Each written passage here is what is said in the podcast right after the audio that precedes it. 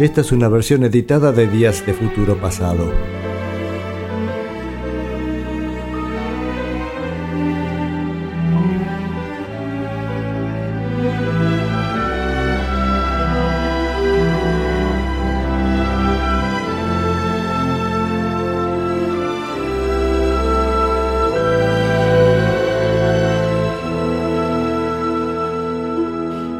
De los Kings, porque estamos también haciendo recorrido por la historia de los Kings y de los Who, en realidad de las dos bandas, los pilares del movimiento mod. Sin embargo, de los Who todavía ni noticias, salvo un par de simples que hemos escuchado hace un montón. Estamos ya en el 65, es más, este disco de los Kings sale el 26 de noviembre del 65, y salvo tres simples, creo, cuatro de los Who, todavía no hemos escuchado mucho más que eso.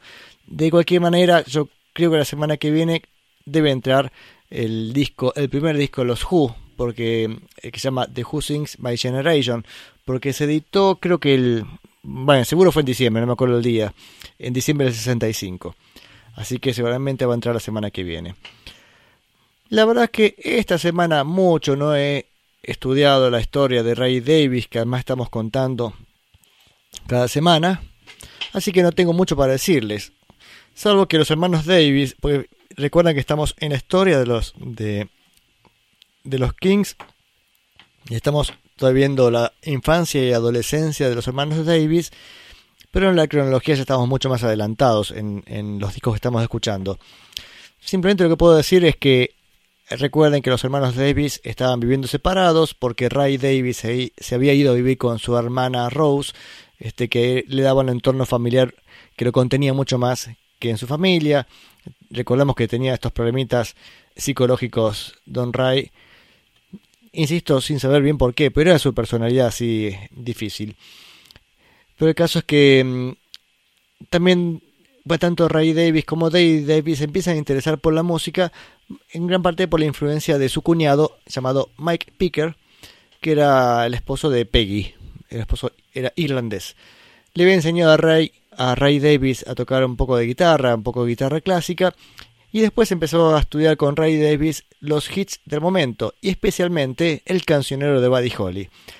Buddy Holly era una gran influencia para todo el mundo, son canciones muy sencillas, de 3, 4 acordes, pero son canciones geniales y dan ganas de tocarlas. Uno agarra la guitarra y te puede pasar todo el día tocando canciones de Buddy Holly. Y de paso, Ray Davis es un admirador también de Buddy Holly. En Dave Davis el interés estuvo más por el lado de la construcción de las guitarras y también un poco de la electrónica. Pero otra gran influencia que, tuvo este cuñado de ellos en los hermanos Davis fue que le mostró, les presentó a través de la televisión, o sea, no, es que les haya presentado, sino que los acercó a un blusero llamado Big Bill Brunsey, B-R-O-O-N-Z-I, no sé cómo será. Este Bill, Big Bill Brunsey tocó en Inglaterra a fines de los 50, el tipo era norteamericano, blusero, y parece que es una, actuación de televisión que todo el mundo vio y quedaron impresionados, especialmente este, una, una camada importante de músicos, Long John Baldry o John Mayer, dijeron, wow, esto es, esta es la posta. Tal vez este, Eric Bardon también, me imagino, todos los que estaban en, interesados en la música se encontraron con que había un género interesantísimo que era el blues. Y esa influencia fue bastante importante para, para muchos músicos. Fíjense que los discos de los Kings, estos primeros, eh, muchos son una especie de blues, blues eléctricos, un poco más rápidos, pero es básicamente eso. Pero esto cambió totalmente la forma de pensar la música, ¿no? de tocar y de sentir la música. Pero vamos a escuchar un poquito de música, eso es lo que tenía para contarles de la historia, no ya ven, no mucho. Pero sí vamos a escuchar un poquito de música. Vamos a arrancar con Milk Cow Blues, justamente, y después Ring the Bells. La primera, bueno, ya no hay mucho que decir, ya con el nombre lo dice todo. Y la segunda es curioso, pues este, acá los Kings se permiten momentos bastante más íntimos, este, tienen algunos pasajes medio innovadores para lo que venía haciendo los Kings. Un poco lo que se podríamos pensar después, que yo, en, eh, Waterloo Sunset, por ejemplo, un fragmento en el medio, esas cosas este, lindas de los Kings. Bueno, esta canción tiene alguna cosita así como en esa, en esa búsqueda. Vamos con dos canciones de este disco de los Kings. Ah, todavía no dije el nombre. El disco de los Kings que estamos por escuchar se llama The King Controversy del 26 de noviembre del 65.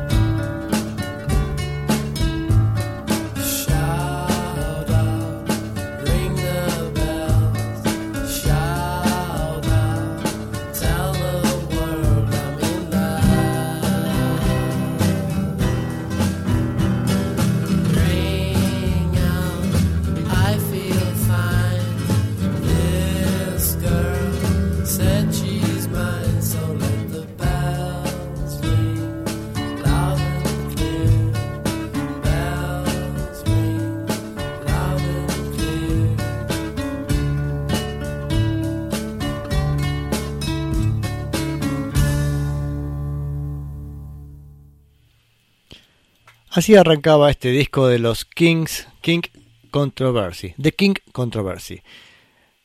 The King Controversy en parte también tiene el nombre por justamente la controversia que había alrededor de los Kings, por unas cosas que ya hemos contado este, en, otro programa, justamente las peleas entre ellos en el escenario. Recuerden esa vez que termina la primera canción y Dave Davis se enoja con eh, su baterista eh, Mick Avery, anda a saber por qué motivo, y Mick Avery responde mal al...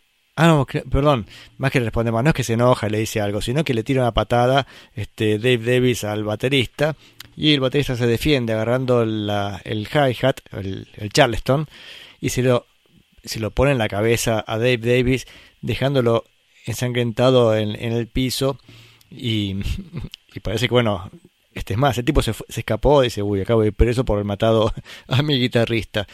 Y no pasó nada, a pesar de que, bueno, tuve que ir a la policía y todo un gran despelote. Pero bueno, esas eran era las controversias que había alrededor de los Kings, o sea, las peleas entre ellos. También este mm, eh, parece que otros conciertos en Europa que habían terminado mal y también habían sido prohibidos en Estados Unidos también por este conductas indeseables. El caso que estas dos canciones que pasaron recién no tenían al baterista del, de los Kings, Mick Avery, sino tenía un sesionista llamado Clem Catini. Clem Catini, este, su nombre verdadero es Clemente Anselmo Arturo Catini. E italiano. En realidad no era italiano, sino que era inglés, pero hijo de, de italianos. Y tocó con medio mundo ese sesionista. Y acá, fíjense, este, parece que al menos tocó en 42 números simples ingleses que llevan el número 1. O sea, una, bestialidad. Tocó con medio mundo. Acá estoy viendo la lista, bueno, los Kings, Herman Hermit, Dustin Springfield, The Mercies, Gees, Lulu, Marianne Faith, Tom Jones, PJ Proby, los Hollies, Jen Pitney, Donovan, Jeff Beck. Bueno, parece que la lista puede ser interminable. The Yardbirds, hasta Paul McCartney está metido acá en esta lista de, este, de músicos que tocaron con Glenn Catini en batería. Vive todavía, tiene 82 años. Va todavía, qué, qué guacho que soy, ¿no? Sigamos con. Ay, ¿quién más tenemos este, en este disco? También está Nicky Hopkins en teclado, que toca también con Medio Mundo. Y. Shell Talmy, que era el productor, Shell Talmy, ¿no? Si no. Sí, el productor, toca en alguna canción. Vamos a escuchar un par de canciones más de este disco. A ver qué tengo. Gotta Get the First Plane Home. Tengo que, tener, tengo que tomar el primer vuelo a casa. Y When I See That Girl of Mine. Dos temas, digamos, entretenidos al estilo de los Kings.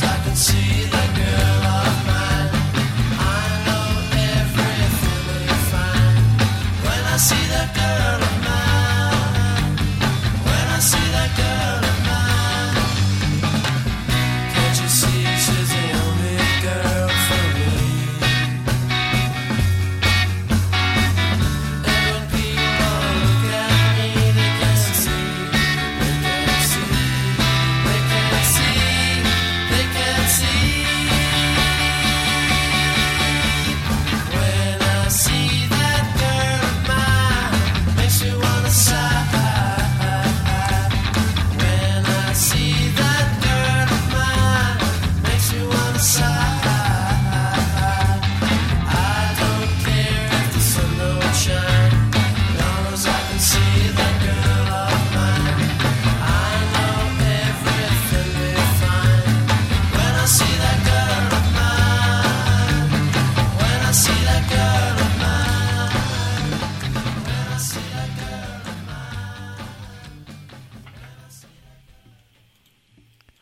Dos canciones de este disco de King Controversy de los Kings, que era Gotta Get the First Plane Home y When I See That Girl of Mine, cuando veo esa chica, cuando veo a mi chica.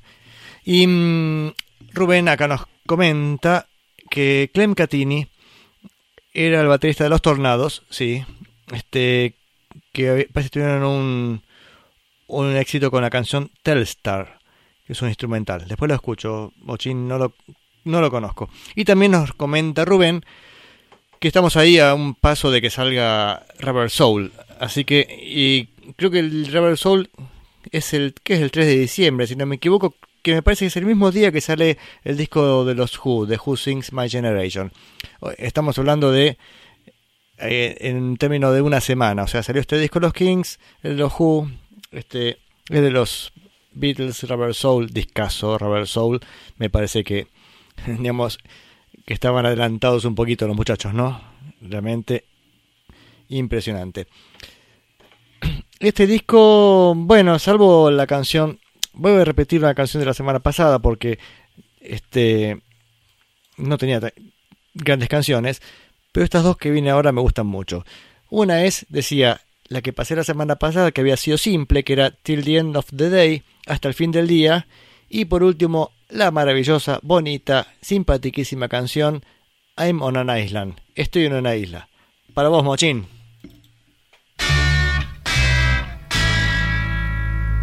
Baby, I feel good from the moment I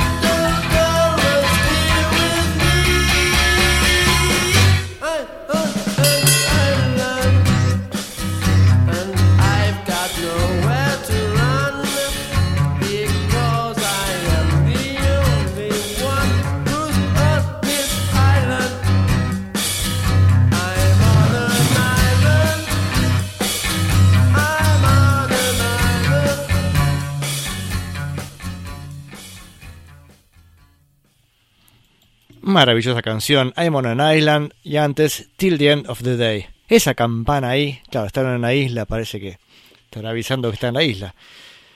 Siempre me pregunto, ¿la, ¿la, grabó borracho Ray Davis? Porque está cantando como si estuviera, no sé, en el pub tomándose unas cervezas, ¿no? Y teníamos el teclado de Nicky Hopkins. Qué interesante. Bueno, algún mensaje de Facebook. Marina Pérez dice. Voy a perder mensaje, a ver. Eran palabras elogiosas.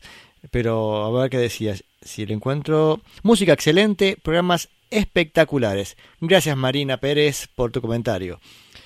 Programas espectaculares, sí, todos los programas de, de la radio Band de Retro están buenísimos. Y la radio está buenísima, así que por supuesto, en cualquier momento de la semana escuchen Banda Retro y van a escuchar esta música y muchas más.